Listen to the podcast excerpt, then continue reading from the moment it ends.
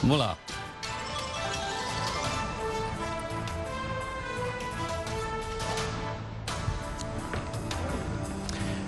Olá, bem-vindo aqui ao nosso Jornal da Record News, está em multiplataforma. Uh, você pode acompanhar no celular, ah, sim, agora. Tem também o, o Jornal da Record, também está em podcast. Então dá para você gravar e, por exemplo, escutando o jornal, no seu, né, no seu tal, quando você está no metrô, ou quando você está indo correr, ou você está em qualquer lugar, quer dizer, nós estamos em todo lado e você né, pode nos acompanhar aqui na rede social. Bom, uh, eles estão discutindo ali agora na Câmara dos Deputados, dá uma olhadinha rapidinha lá. É projeto de lei que define o abuso de autoridade. Estão falando aqui agora, nesse momento aqui na Câmara dos Deputados. Está vendo aí, né? Deputada Alice Cabral está falando, tá, todo mundo está falando. Por quê? Porque, segundo alguns, vai acabar essa história de algemar suspeitos. Quem disse isso? O Faísca, que é o anti-herói aqui do Jornal da Record News. Graças a esse projeto que eles estão votando lá, que, chama, que, que estabelece abuso de autoridade. Ah, abusou, está ferrado. Vai mandar prender colegas em casa, diante de uma mídia, é uma coisa inconcebível na cabeça do país. Não pode fazer isso. Por isso a bancada do PGG, que é o Partido dos Gatos Catulos, vota a favor da proposta. Ele fala, chega de lava-jato, lava-gato e outras violações do direito da gataiada de se apropriar de dinheiro público. Na sua opinião, magistrados, procuradores e policiais ultrapassam ou não suas competências? É uma pergunta que eu estou fazendo para você. Você pode se manifestar aqui pelas nossas redes sociais do nosso da Record News, ok ou não? E ver também o seguinte, no nosso portal aqui do Grupo Record, r7.com, diz assim: delação de Palós revela repasse da empresa Qualicorp, plano de saúde, ao filho de Lula. Está aqui uh, no nosso portal r7.com. Veja também outras notícias para você saber de fato em que país você vive. Bolsonaro adia a escolha do Procurador-Geral da República. E a justiça bloqueia bens do ex-governador do Paraná, o Beto Richa. Dois filhos da deputada Flor Deli são indiciados pela morte do marido dela, o pastor Anderson. Vamos à La Playa. Preços de passagens aéreas para o Rio de Janeiro despencam. Uau! Vamos mostrar. Macri fica bonzinho, aumenta salário, congela o preço da gasolina. Será que tudo isso é para reverter a derrota que sofreu no primeiro turno das eleições da Argentina? Nosso convidado vai avaliar. A gaveta do Jornal da Record News. E a indenização das famílias dos jovens que morreram no alojamento do Flamengo. Já pagaram? Quanto é que você desconta do imposto de renda com as despesas de médicos e hospitais? Bom, se você usa o SUS, não desconta nada. Mas isso pode mudar e a gente vai explicar. Veja aí a nossa imagem do dia. É esse Guaxinim, que ganhou uma cadeirinha de rodas para voltar a andar e aprontar. O PT recebeu 270 milhões de reais de propina de diversas empresas, diz Palocci, no Veja.com. Os protestos não param em Hong Kong. Até quando a ditadura chinesa vai ter paciência? Você se lembra o que aconteceu na Praça da Paz Celestial? A gente vai recordar. Afinal, está mais fácil ou mais difícil abrir um pequeno negócio? O Faísca, por exemplo, vai abrir um pet shop. Miau! Será que é filme de ficção científica, Armagedon ou Impacto Profundo? Não é não. O cientista diz que um asteroide pode colidir com o nosso planeta. Olha, vamos aproveitar enquanto temos tempo aí. O ex-médico Roger Abdelmaci sai da prisão manciliar e volta para o Chilindró. E os outros? Vão continuar numa boa, na mansão, em casa? Na sua opinião, todos os detentos velhos e doentes deveriam conseguir também a mesma coisa, ou seja, prisão domiciliar? Manda aqui sua opinião para nós aqui, pode ser aqui nas redes sociais da Record News ou então no meu Zap Zap, que é o 11 São Paulo. 942 128 782. Veja aí o novo modelo de pinguim de geladeira encontrado na Nova Zelândia. Haja geladeira para esse pinguim aí, ó. Eu não acredito no que eu ouvi. O Jornal da Record News você acompanha em multiplataforma e pode acompanhar também na forma de podcast. Né? Para você gravar e ir ouvindo o jornal também. E não importa em que plataforma, em todas elas você pode cobrar da gente busca de isenção e busca de interesse público.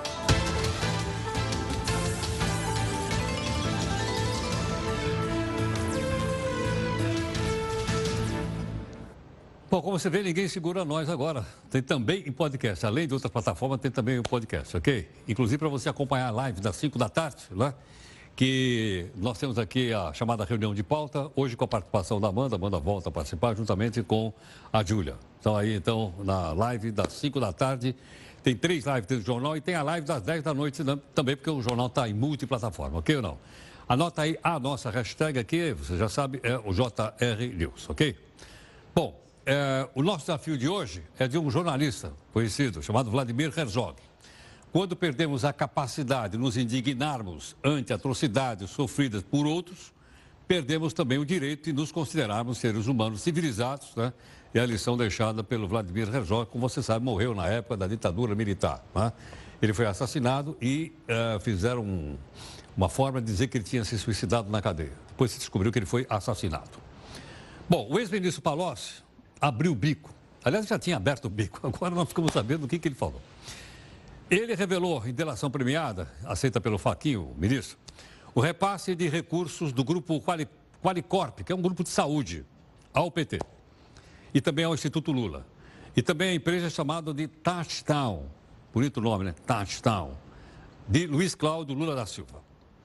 Os pagamentos teriam sido feitos em troca de benefícios concedidos pelo governo, a Qualicorp, na ANS, que é a Agência Nacional de Saúde Suplementar. Em março, a Polícia Federal indiciou Lula, o filho, pelos crimes de lavagem de dinheiro, tráfico de influência. Essa empresa chamada Tatistão começou a ser investigada em 2017 com delações da empreiteira Odebrecht na Operação Lava Jato. A empresa teria, isso é a justiça está dizendo, hein, recebido mais de 10 milhões de reais de patrocinadores. Bom, mas a Qualicorp mandou uma notinha afirmando que nunca pleiteou ou nunca obteve qualquer tipo de benefício público e jamais transgrediu a lei. A empresa não vai comentar supostas acusações que foram rejeitadas pelo Ministério Público Federal. Diz aqui a Qualicor. O caso está se desenvolvendo, está na primeira página da Veja.com. Se você abrir lá, você vai ter mais detalhes. Bom, a Câmara dos Deputados, vamos dar uma olhada aqui na Câmara dos Deputados, eles continuam discutindo lá, ó, Projeto de lei que define crimes de abuso de autoridade. Estamos discutindo nesse momento, deve votar a qualquer instante. Votou, a gente conta para você, ok?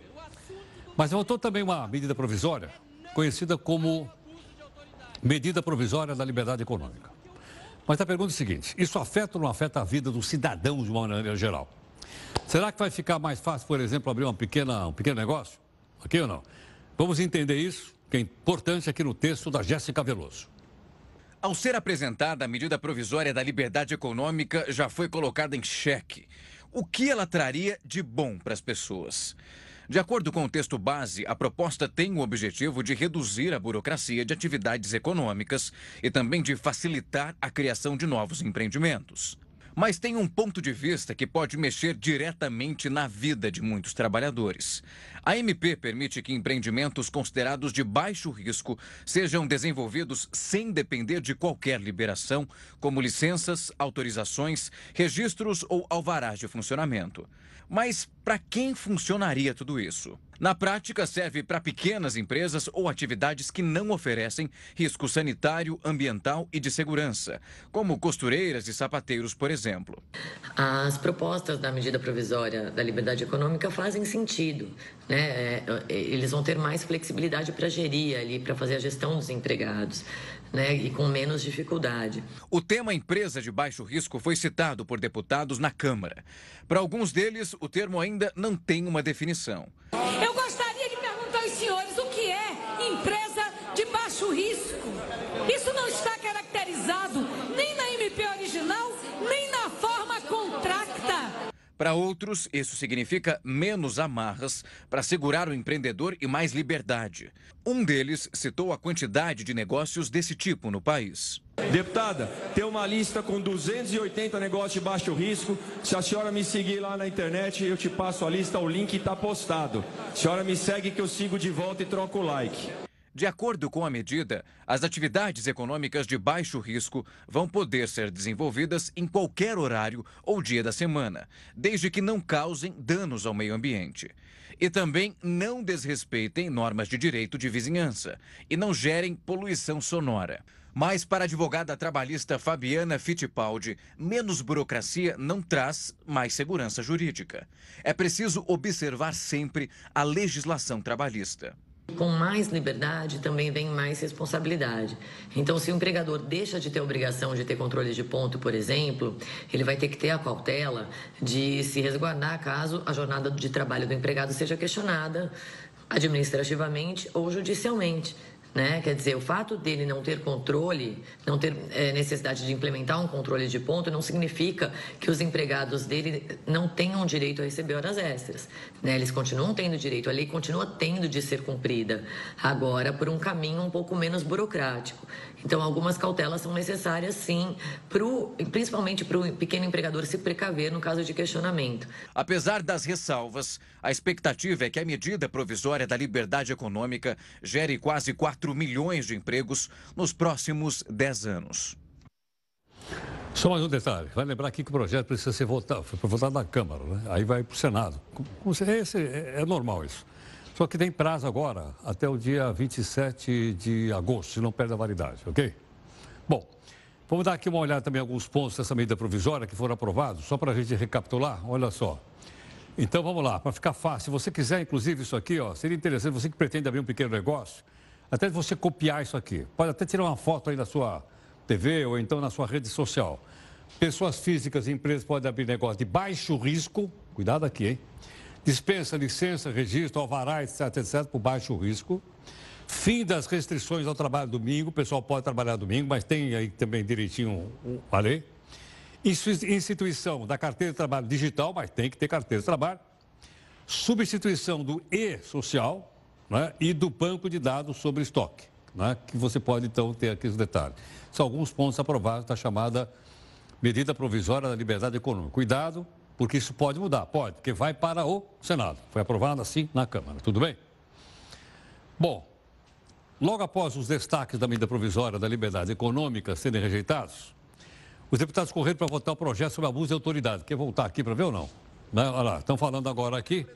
Mas agora há pouquinho também, o clima teve um pouco meio, meio, meio quentinho. Dá uma olhadinha aí. Ao aprovar esse projeto abuso de autoridade, essa Câmara agride, inviabiliza o trabalho do policial militar. Nesse momento, o único agente do Estado que está nas ruas são os policiais militares. E nós estamos criando aqui a possibilidade da demissão de um policial pelo uso da algema. Nós não estamos falando de operações planejadas. Nós estamos falando do flagrante. Nós estamos falando da troca de tiro. Nós estamos falando da ameaça real que a população enfrenta todo dia e que o único agente do Estado que está lá é o policial militar. Bom, ele, ele, ele, ele, ele, ele atacou a proposta. Agora, dá uma olhada, por exemplo, o outro lado. A lei tem que valer para todos. Agora, se o policial abusa, quando ele vai chegar no cidadão, às vezes mais comum, mais simples, ele, ele não pode fazer isso. Ele tem que ser punido por isso. Se o juiz ou o deputado, quem quer que seja, ele terá que ser punido. E está ali a punição. Serve para todos. Então, por isso que eu acho que esse é um dos melhores projetos que o Senado e a Câmara vão aprovar nos últimos anos. É onde o cidadão vai ter vez, é onde o cidadão vai ter voz. Todo mundo tem que saber que tem que ser fiscalizado. Ninguém está acima da lei, ninguém está acima de ninguém nesse país. Bom, você ouviu aí as críticas, né? Críticas dos governistas se reclamaram, de fato, do projeto ter colocado em urgência, urgentíssima pelo presidente da Câmara, que é o Rodrigo Maia. Veja o que, que ele disse aqui. Nós entendemos que esse texto é um texto que atinge de forma democrática a todos aqueles que, revestidos de encargo público, podem cometer algum crime de abuso de autoridade. Apenas esclarecimento que não é uma matéria estranha, que não é uma matéria que veio direto para cá, porque o que nós deveríamos estar votando era o texto da Câmara, mas que de fato restrito apenas a juízes e promotores e aparecer alguma revanche de alguém contra outro poder. E não é isso que nós queremos. Nós queremos que exista uma lei que todos aqueles, inclusive o presidente da Câmara, como colocou o deputado Hildo Rocha, se extrapolar as suas funções públicas, que responda por isso também. O debate continuou lá, mas eu queria fazer uma sugestão. Tira as crianças da sala, sabe por quê? Tem um deputado anunciou aqui que iria dizer lá no plenário palavras de baixo calão.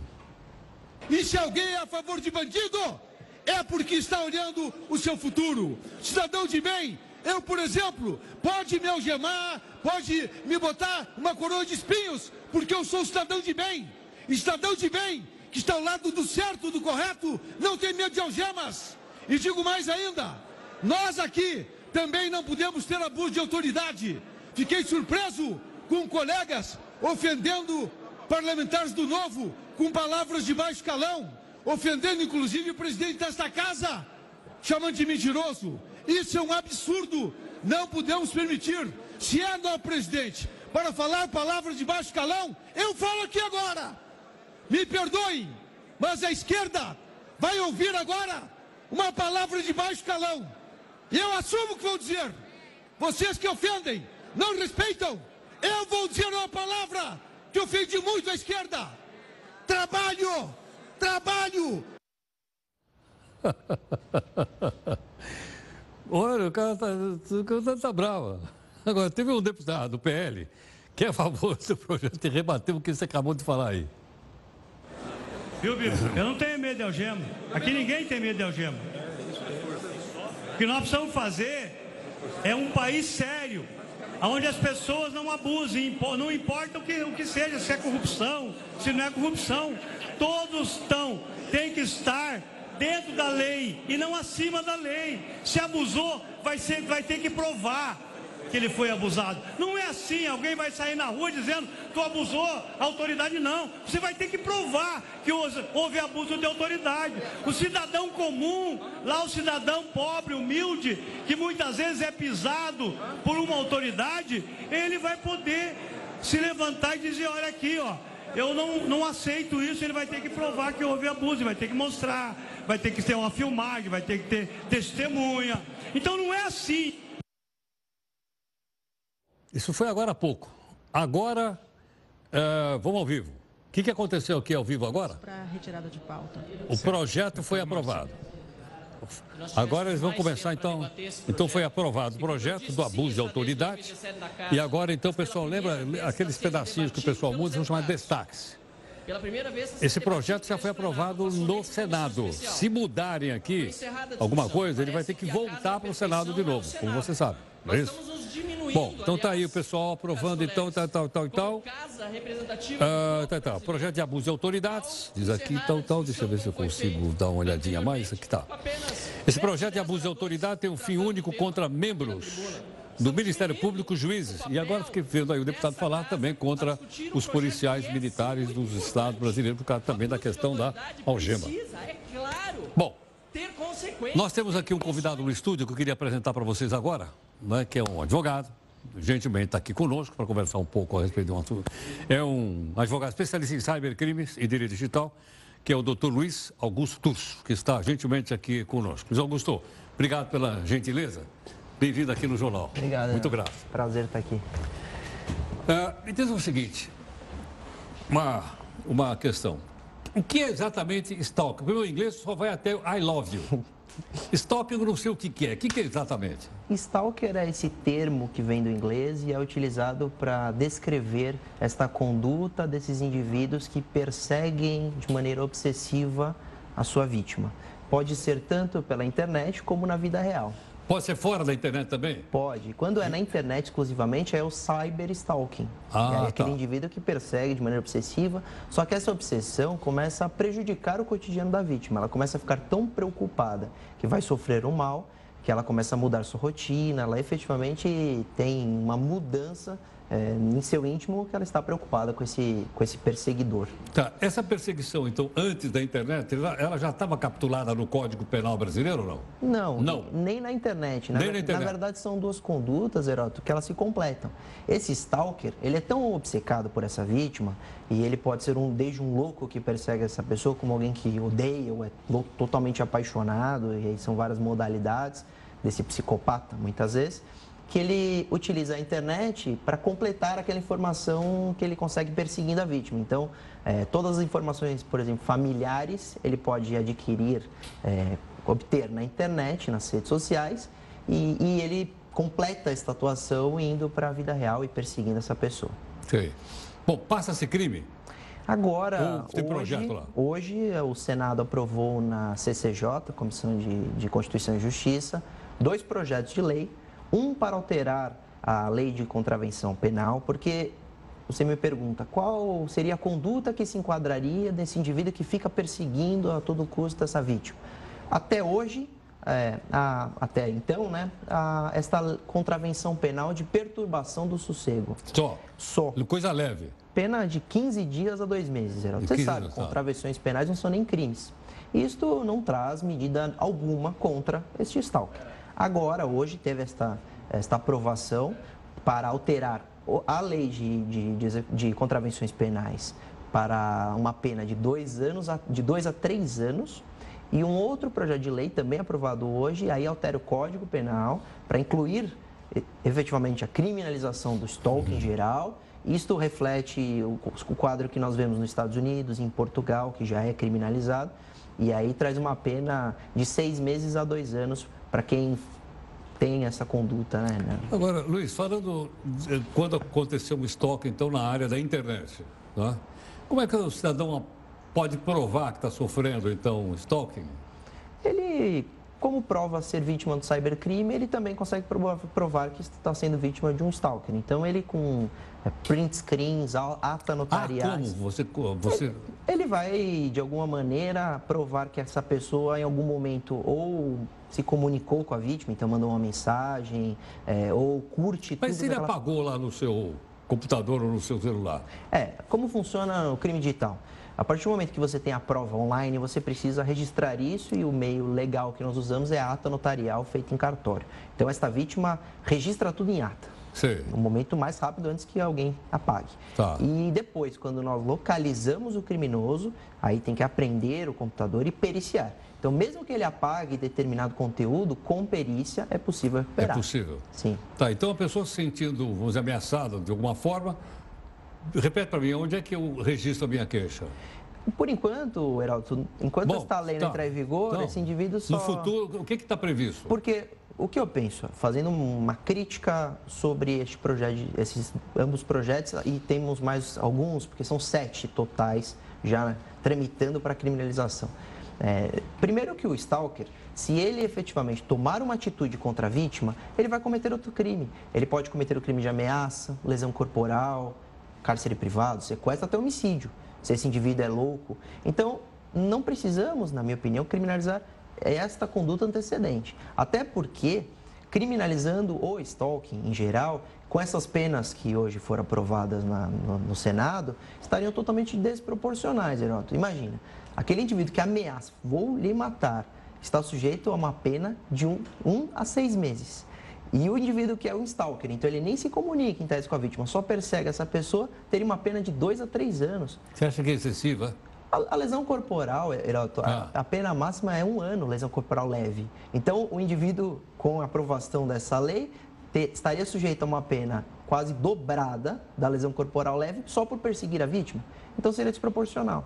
Eu entendo e defendo há algum tempo já que uma medida que nós podemos tomar para assegurar, proteger essas pessoas, e na maioria das vezes são mulheres, é alterar a medida protetiva.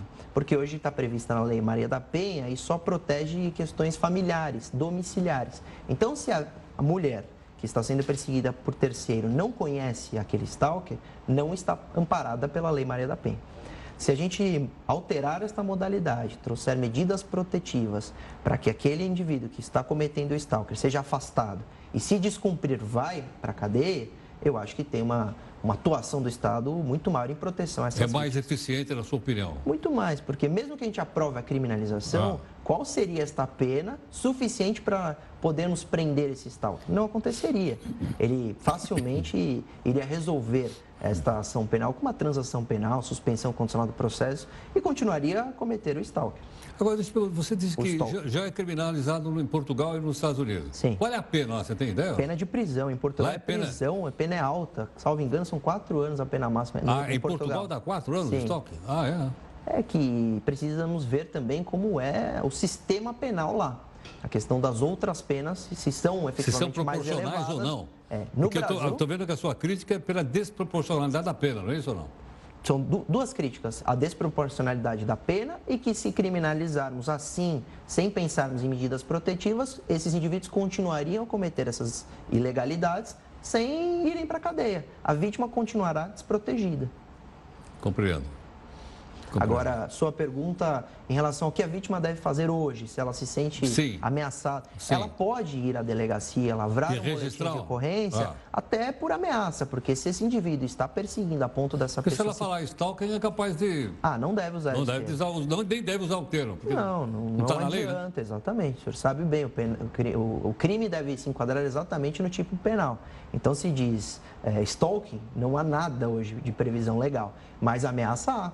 Então, aquela vítima vai até a delegacia e informa a autoridade policial, até porque, Heródoto, se esse stalker cometer qualquer ato contra aquela é, futura vítima, ele será o primeiro suspeito. Isso traz uma proteção. Então, deve sim lavrar o boletim de ocorrência. Tá ótimo. Muito obrigado pela gentileza. Prazer, meu pai um lhe mandou um abraço. Um abraço você foi professor pai. da família inteira. Foi uma alegria estar aqui. Obrigado. Muito obrigado, viu? Muito grato. Prazer foi Muito meu. obrigado. Bom, gentilmente aqui conosco, então, advogado especialista em cybercrime e direito digital, doutor Luiz Augusto Durso, né? E, a, é, o projeto ainda está sendo discutido na Câmara. Então, você viu a recomendação que ele deu. Então, se porventura houver alguma coisa que foi demonstrada aqui, é você ir, então, fazer um boletim de ocorrência por ameaça. Né? O dia que foi, tiver na lei de stalking, aí a gente fala sobre isso. Tudo bem ou não? Bom, Anota aí o nosso, o nosso zap zap, 11 942 128 782, para você participar conosco agora da nossa primeira live. A comissão do Senado que aprovou o projeto que amplia as possibilidades de saque do Fundo de Garantia. Mudou agora. Proposta do senador chamado Stevenson. Puxa, que nome bonito, Stevenson Valentim. Permite que o saque também seja para pagamento de curso, de curso superior e cirurgias essenciais. Se não houver recurso para votação pelo plenário do Senado, o projeto vai direto para a Câmara dos Deputados. Atualmente, como você sabe, quem tem fundo de garantia pode retirar, principalmente para, já explicamos, compra de moradia ou caso de doenças graves ou demissão sem justa causa. Tudo bem ou não? Bom, nós estamos aí a menos de cinco meses do final do ano e 2019 será marcado por reformas econômicas, ok? Esperamos que elas aconteçam. Será que as pessoas estão mais otimistas, menos otimistas? Como é que essas pessoas estão nessa, nessa situação? A análise aqui do PROVAR, o Programa de Administração do Varejo, da Fundação Getúlio Vargas, que é da, da administração AFIA, que é o professor Cláudio Felizone, gentilmente aqui conosco. Cláudio, muito obrigado pela gentileza por atender aqui o Jornal da Record News. Eu que agradeço eu que agradeço a oportunidade em nome da FIA. Muito obrigado. Eu, eu que agradeço. Cláudio, e aí? Podemos. Está dando algum sinalzinho de melhora? Não está dando um sinalzinho de melhora? Não, a gente olha para a Argentina e diz. Ih, como é que está? Não há dúvida que essa, que essa notícia do nosso vizinho eh, complicou o nosso cenário já bastante difícil. Uh, esse ano, uh, nós tivemos aí um recuo do PIB no primeiro trimestre, da ordem de 0,1, um aumento no segundo trimestre de 0,2 e espera-se um crescimento esse ano de 0,82, o que deve dar aí um crescimento para o segundo, tri, o segundo semestre desse ano da ordem aí de 0,7%. Ou seja, nós temos aí eh, uma situação de estagnação da economia. Claro que essas mudanças, eh, elas eh, criam um novo ânimo mas elas não vão trazer resultados imediatos. A reforma da Previdência melhorou, sem dúvida nenhuma, o ânimo, particularmente dos investidores, mas eh, os resultados são a médio e longo prazo. Certamente a reforma tributária tem um, tem um, um impacto, terá um impacto mais imediato, mas mesmo assim isso transcende, obviamente, esse, esse horizonte aí de 2019. Agora, Cláudio, é, a reforma da Previdência agora teve essa medida provisória das pequenas e médias empresas, desburocratização. Ah, o governo tem também vendido algumas empresas estatais. Hoje eu ouvi falar também da, da venda de terminais portuários, foi coisa que eu escutei aqui hoje no jornal. O ambiente de negócio tem melhorado, não tem melhorado? Que avaliação você faz? Não, melhorou, sem dúvida nenhuma, melhorou a partir da, da reforma da Previdência. Eh, o resultado foi muito bem acolhido hum, hum, pelos, pelos, pelos investidores no mundo dos negócios. Não há dúvida que isso, sem, eh, sem sombra de dúvida, eh, amplifica as condições da economia. Mas esse resultado eh, não vai se observar imediatamente. Eh, há de se considerar que os investimentos levam tempo. É? Eh, as, as, empresas que dispensaram as pessoas, deixaram de investir, eh, não ampliaram os seus pátios, para retomar isto leva um tempo considerável. E ainda assim, nós não temos nenhuma a ação efetivamente concreta, uh, o resultado concreto dessas medidas. Ou seja, elas estão colocadas, mas os seus resultados ainda não são palpáveis. Agora, Cláudio, no primeiro semestre tivemos aí uma queda de 40% na venda dos veículos fabricados no Brasil para a Argentina. E parece que a situação econômica do país está mais complicada. Né? Isso também, de certa forma, não nos ajuda a crescer? Não nos ajuda de fato a crescer. É, infelizmente, até eu acredito que esse, esse apoio do presidente Bolsonaro ao, ao Macri complica enormemente a nossa situação. É? É, nós temos aí um, um, um, um, mercado argentino, é um mercado importante para a economia brasileira. As relações do Mercosul com a comunidade europeia também acabam sofrendo por conta dessas condições desfavoráveis. Não, não vejo absolutamente com nenhuma, eh, nenhum otimismo essa situação que aí eh, assola o nosso vizinho. Agora, nossa taxa de juros está em 6%. Nossa inflação está abaixo do centro da meta, está abaixo de 4,5%. São notícias boas ou não? Ah, isso é muito bom, mas por que, é importante entender por que, que a taxa de juros está tão baixa, a inflação está também muito baixa. É por conta da contração do, da economia. Ou seja, o, os mercados estão muito pouco dinamizados e, evidentemente, isso faz com que os preços, e a taxa de juros é um preço, é o preço do dinheiro, também eh, esteja bastante rebaixado. Portanto, o, o, embora a, o, resultado final eh, seja muito, muito bom, ou seja, a ideia de baixa inflação, taxa de juros baixa, isso abre um espaço, mas a, a razão pela qual essas coisas estão acontecendo é por conta da, do processo recessivo em que se encontra a economia brasileira. Tá certo. Cláudio, muito obrigado pela sua gentileza, pelos esclarecimentos aqui para o Jornal da Record. Muito obrigado. Eu que agradeço. Muito obrigado, Heródoto. Graças, muito obrigado. Professor Cláudio Felicione, professor do Programa de Administração de Varejo da Fundação do Instituto de Administração, conhecido como FIA, que é uma entidade que tem credibilidade, tem professores gentis e didáticos para a gente poder entender como você viu agora há pouquinho aqui. Bom, vamos para a nossa segunda live? Vamos. Eles continuam lá discutindo lá no projeto. Olha lá. Projeto de lei que define os crimes de abuso de autoridade. Continua discutindo aí. Já aprovaram o projeto. Eu não sei ainda o resultado. Estamos muito à vontade para encaminhar o voto sim. Ah, não foi. Foi votação por bancada, então. Não foi por um a um. de forma positiva. Tá bom. Tá ok. Obrigado, Mari. Ok. Bom. Vamos aqui para os seus comentários. Olha aí o nosso zap zap. Não esquece que nós estamos também no podcast. 11 942 128 782. O senador caçado Luiz Estevam precisa pagar uma multa de 8 milhões de reais para permanecer no regime semiaberto. Ele vai continuar no semiaberto, mas vai ter que pagar 8 milhões. Você vê como é que é? Tem grana, semiaberto. Com parte do dinheiro que foi pago, o Ministério Público custou uma reforma numa escola em Brasília. Dá uma olhadinha só como ficou a escola. Dá uma olhada aí.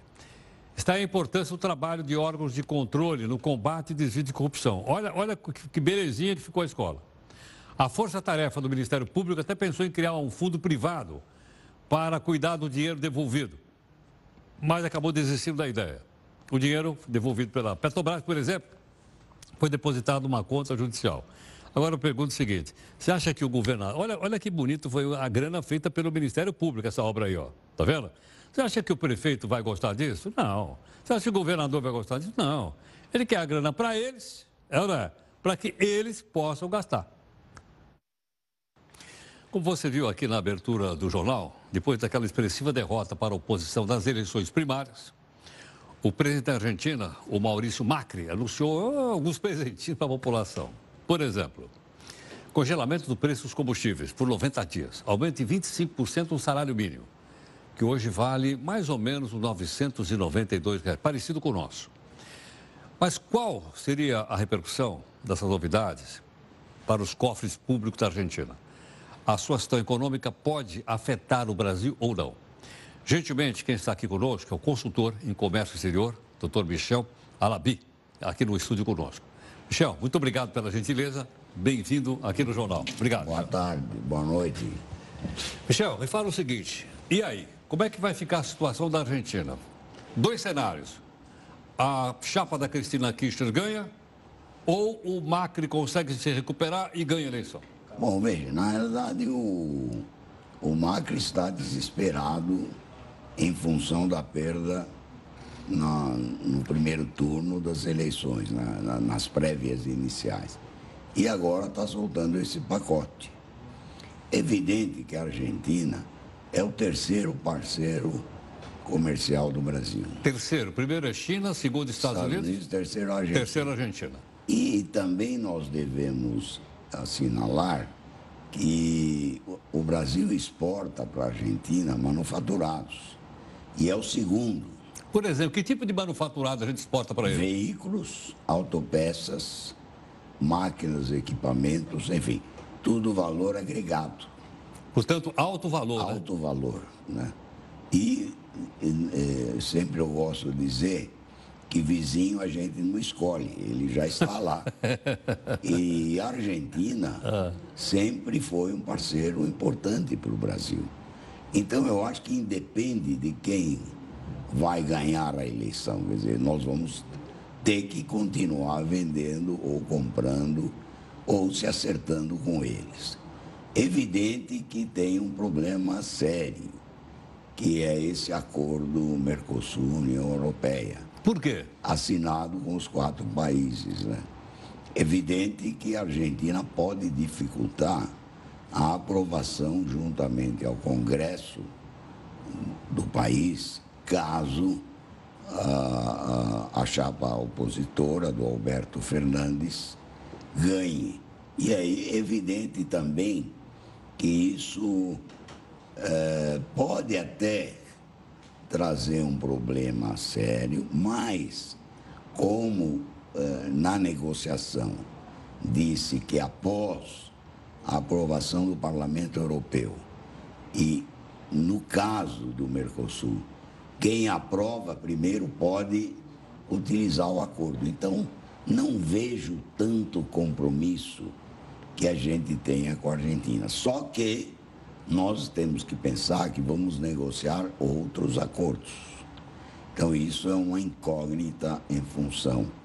Agora, eu acho que o presidente eh, brasileiro devia ser mais comedido e não simplesmente torcer por um. Torcer pelo Macri, vamos falar claro para o pessoal entender. Está torcendo é, pelo tá Macri. Está torcendo pelo Macri. É Mas eles também lá estavam torcendo pelo Lula. Estavam torcendo pelo Lula. Vamos falar os dois lados, não é? É, é. É evidente que o, o presidente Bolsonaro, ele é muito é, espontâneo. Né? Ele, o que vem, ele solta. Né? E, às vezes, ele devia ter um pouquinho de seguro para não soltar porque dado do Fernandes coisa. ser eleito, as relações é. ficariam um pouco estranhas. É, inclusive o Fernandes, talvez para o eleitor dele, já soltou vários cachorros em cima do Bolsonaro. Aliás, o Fernandes esteve visitando o Lula em Curitiba. Em Curitiba. É bom a gente falar o que aconteceu, né? É, é, na verdade. É, é, Vamos política... falar, claro. O Fernandes e a Cristina são de esquerda. O Bolsonaro é de direita. Apesar que ele é peronista. Pois, mas o peronismo é uma bagunça É uma desgramada. bagunça de esquerda, de, de direita. direita. O Juan Perón, que é o fundador do peronismo, era um cara de direita. Era, é, mas desenvolveu uma ala esquerda dentro do peronismo. Dentro do peronismo. Não, é isso, ou não? É verdade, sem dúvida.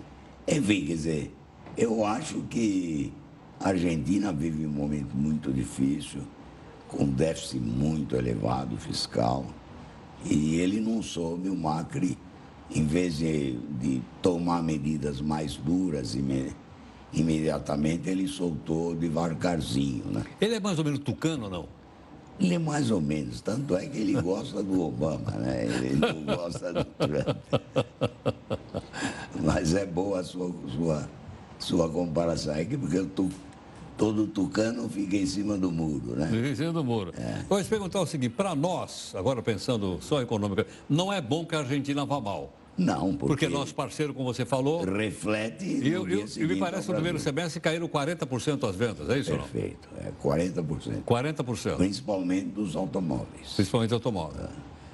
E tanto é que o setor automobilístico está procurando, eh, procurou outros mercados e conseguiu eh, na Colômbia e no México, Para tentar vender esse para veículo tentar vender esse veículo para lá, para Colômbia e México, para substituir a Argentina. justamente. Entendo. Agora, pode ocorrer também, caso a, a chapa de esquerda vença, uma fuga de capitais da Argentina em direção ao Brasil, empresa, ou, ou não?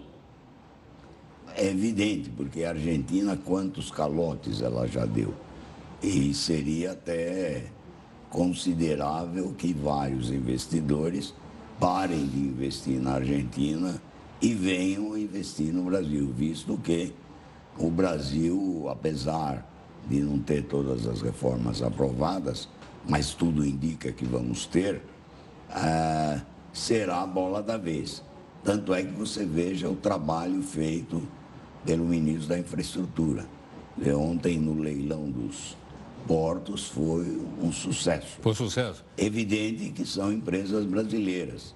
Dizer, Seria bom que empresas estrangeiras Também participaram. pa- também participassem. Então, os portos, o governo está avançando na privatização, já privatizou alguns aeroportos, Tem aeroportos. Ele privatizou alguns terminais portuários. terminais portuários. Ainda não a administração dos portos. Entendo. Mas vai indo nessa direção. Deve Com isso, melhora a, a possibilidade de entrada e saída de mercadoria ou não? Sem dúvida, porque o grande entrave nosso no comércio exterior é a logística. A logística, estradas, portos, aeroportos, ferrovias, tudo isso eh, faz parte de um conjunto modal. Seria fundamental que nós tivéssemos mais competitividade para, pelo menos, vender mais produtos manufaturados. Agora, Michel, outra coisa. Com um peso muito frágil, né? Acho que com o real dá para comprar uns 20 e tantos pesos, salvo engano. É, ontem parece que estava em 70 70 pesos? pesos. Um real? 70, não, Por dólar. Por dólar. Quer dizer, então. Por real alguma daria uns coisa- 20, 20 e pouco. 20, Bem, quase 20. Então vai ficar bom para a gente dançar um Pra tango na Argentina, vamos um gastar tango. pouco. É, ou não é? É, ou então para passear nesse país maravilhoso que é a Argentina. E tomar Porto aqueles vinhos Madeiro, ali lá, do, lá da. Os vinhos. Mas tá tudo barato, não é? carne. Carne, tá. Enfim, quer dizer, o, o cachemir, quer dizer, tem, Ah. tem coisas boas. Tem muito boa. É, O, o- o salame, o presunto, o queijo. Tem realmente. Quer dizer, para o turismo brasileiro vai ser bom. Vai ser bom. Michel, muito, obrigado, pela gentileza, viu? Agradeço. Bem-vindo mais uma vez. Muito obrigado. Estou às ordens. Muito obrigado. O doutor Michel Alabi é consultor em comércio exterior, gentilmente aqui conosco. Está aí a situação da Argentina. Não nos interessa que a Argentina vá mal, ele acabou de explicar. né? A Argentina indo bem, é nosso parceiro comercial, terceiro parceiro comercial do Brasil. né? Seria bom que ele se recuperasse. Nós vamos, logicamente, acompanhar. Na medida que a situação for avançando, vai ter o segundo turno da eleição e a gente vai acompanhando. E vamos trazendo aqui as pessoas para explicar para a gente, para mim, para você, e aí você então tira a sua própria conclusão. Bom, como o jornal está em multiplataforma, nós vamos aqui para a live para você fazer aqueles comentários que você julga que são necessários. Vamos lá. A Procuradora-Geral da República, Raquel Dodge, enviou hoje ao Supremo um parecer contra a investigação aberta contra o ministro Sérgio Moro, por atuação dele nessa operação spool- spoofing, essa agora recente, que apura o quê? invasão de celulares pelos hackers que são divulgados pelo site The Intercept. O pedido foi aberto por deputados e senadores do PT que estão acusando o Moro de crime de autoridade. De acordo com os petistas, Moro usou dados obtidos em uma investigação sigilosa para benefício próprio. Vamos ver então se isso progride ou não. Bom, a situação lá na China continua grave. Os protestos continuam em Hong Kong. São, o pessoal que faz protesto está sendo chamado de terrorista. Mas a pergunta é a seguinte: até quando a ditadura chinesa, porque a China é uma ditadura, vai ter paciência? Por que, que eu estou dizendo isso? Vou lembrar para você agora que eu não. Quem vai lembrar aqui é o Eufrides Júnior. Vai lembrar para você a história do massacre da Paz Celestial. 11 semanas. Este é o tempo da onda de turbulência Cabala Hong Kong, uma região administrativa da China.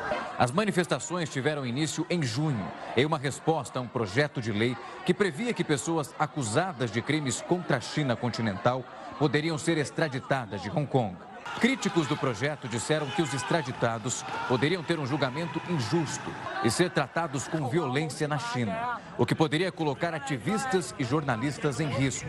E os protestos dos últimos meses não dão sinais de que vão diminuir, mesmo após a polícia entrar em confronto com os manifestantes. Hoje, novas tropas foram enviadas e ficaram nas entradas do porto de Hong Kong. Mas o maior temor para o desfecho dessas manifestações não pode ser descartado. Uma repressão violenta por parte do governo chinês. Seria uma nova versão do massacre da Praça da Paz Celestial. O que aconteceu em Beijing na noite de 3 de junho de 1989 ainda é um tabu na China. Manifestantes pró-democracia se reuniram na Praça Tiananmen símbolo do país asiático. Mas a revolta foi sufocada pelas tropas chinesas. Civis desarmados foram mortos. O número ainda é incerto. Fala-se entre mil e sete mil vítimas. O filho deste casal era estudante da Universidade do Povo e morreu na tragédia. O Partido Comunista joga sujo. Eu vi o que aconteceu com muitos daqueles que tinham educação, que tinham empregos. Não participe da política, foi o que eu disse. Já esta mulher perdeu o marido. Pequim estava agitada naquela noite. Muitos discutiam nas rodovias. Então, às três da manhã, eu ouvi tiros. Pensei que meu marido poderia estar ferido, mas não podia esperar. Não era como hoje, que temos celulares, não havia como se comunicar. Eu não tinha ideia de onde ele estava. Eu só podia ir para casa. O governo chinês impõe até hoje o silêncio. Não se fala do tema na imprensa, na internet e nem nos livros. Porém, uma imagem acabou ficando. No dia seguinte ao massacre, um homem ficou no meio da rua enquanto os tanques se aproximavam. Ele segurava duas sacolas, uma em cada mão. Conforme os tanques paravam, o homem parecia tentar mandá-los embora. Em resposta, o tanque da frente tentou desviar do homem, que repetidamente se colocava à frente do veículo militar. A filmagem mostra duas pessoas levando o homem embora e sumindo na multidão. Ninguém sabe até hoje o que aconteceu com ele, mas o rebelde desconhecido marcou história na Praça da Paz Celestial. Você viu aí ou não? Um homem sozinho foi capaz de parar uma fileira de tanques de guerra. Essa imagem realmente é impressionante. Obrigado pela sua atenção, para você que nos, acompanha aqui em nome da nossa equipe de técnicos, jornalistas. Né? A gente tem a live agora, vou montar a live, daqui a pouquinho está a live nas redes sociais. E o nosso encerramento hoje é uma homenagem a um time aqui de São Paulo. Eu gostava muito dele. Associação Portuguesa de Esportes. Fica aqui pertinho aqui da Record. Hoje, ela ela está mal nas pernas, muito mal, mas ela completa 99 anos. Vamos à luta.